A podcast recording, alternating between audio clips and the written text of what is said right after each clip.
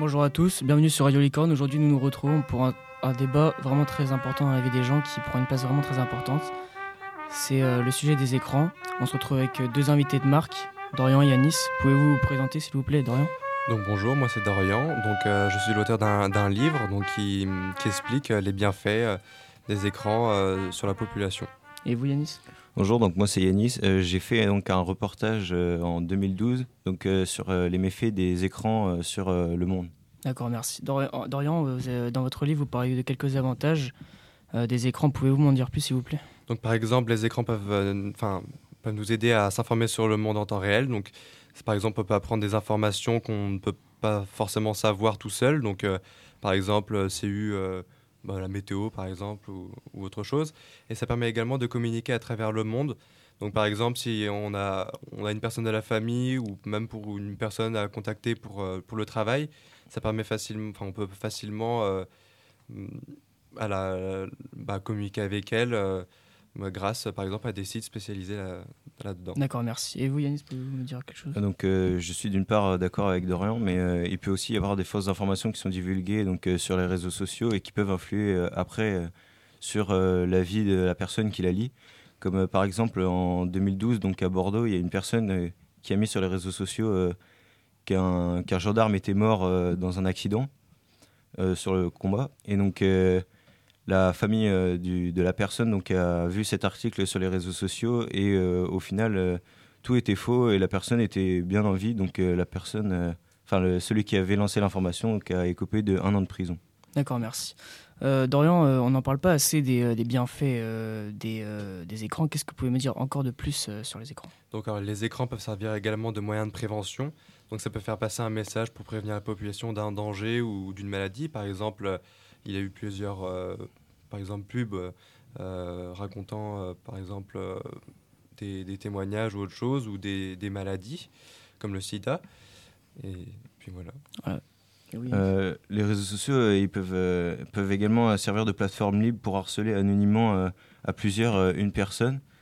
Donc que ce soit au lycée, au collège, dans tous les endroits où il y a du monde, ils peuvent harceler une personne tout en restant anonyme sur euh, sa façon d'être, ses habits, etc. Et euh, une personne euh, sur dix qui est harcelée finit par se suicider.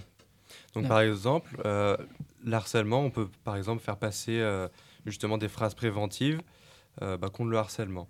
Donc Pierre, est-ce que vous pouvez nous donner votre, Moi pour ce débat, je vais rester neutre, désolé. dans votre documentaire, Yanis, vous parlez de manipulation précoce des enfants. Qu'est-ce que vous pouvez m'en dire? Effectivement, il y a une manipulation qui est de plus en plus précoce chez les jeunes. Donc il y a une étude qui a été faite euh, aux États-Unis sur 30 euh, 000 familles euh, américaines. Donc en 2012, la, la, moyenne. non, les, les, enfants jouaient à peu près une heure par jour ou étaient une heure par jour devant les écrans à l'âge de 12-13 ans, alors qu'en 2016, des enfants sont une heure devant les écrans. de, c'est des enfants de 3 à 6 ans, donc ça a nettement baissé. Oui, mais bon, euh, par exemple, les, enfants, ils peuvent devenir plus autonomes grâce aux écrans. Donc, par exemple, euh, avec l'autodidacticité, donc ça permet à l'enfant euh, d'apprendre à force d'utiliser, par exemple, un site. donc, ça permet de, bah, il se débrouille tout seul, et puis il peut également développer plus facilement ses réflexes. Voilà. je suis d'accord avec ça, mais le fait justement de manipuler les écrans de plus en plus tôt rend accro et euh, donc des, donne des risques de sédentarisation et d'obésité donc euh, chez l'enfant. Et euh, de plus, ça peut abîmer et dérégler les yeux à cause de, la lumière bleue qui est transmise de l'écran, bah, des écrans. D'accord, merci. Nous avons, la, nous avons la question d'un auditeur. À force d'être sur les écrans, le comportement change-t-il? Yanis Effectivement, il peut y avoir une agressivité qui apparaît chez la personne à force de jouer trop aux jeux vidéo, à force de rester, par exemple, 4 heures par jour devant les écrans et jouer à un jeu. Euh, la personne peut euh, confondre la vraie vie, mélanger les images et confondre, enfin le cerveau peut confondre euh, les images entre la vraie vie et les jeux vidéo et la personne peut finir par devenir agressive et faire comme dans les jeux vidéo alors que c'est totalement différents. Merci pour votre réponse. Et vous, Dorian, qu'est-ce que vous pouvez me dire à ce sujet? Alors pour moi, les écrans restent quand même un moyen de divertissement. Euh, donc ça permet de se cultiver et d'apprendre euh, facilement. Et sans trop en abuser, euh, bah, ça, ne change pas forcément le comportement. Et bah, évidemment, les parents doivent être là aussi. Donc il ne faut pas laisser son enfant jouer 5 heures par jour, par exemple, sur les écrans. Il faut quand même qu'il limite un minimum. D'accord, merci pour ce débat. On se retrouve demain pour un nouveau débat. Au revoir. Au revoir.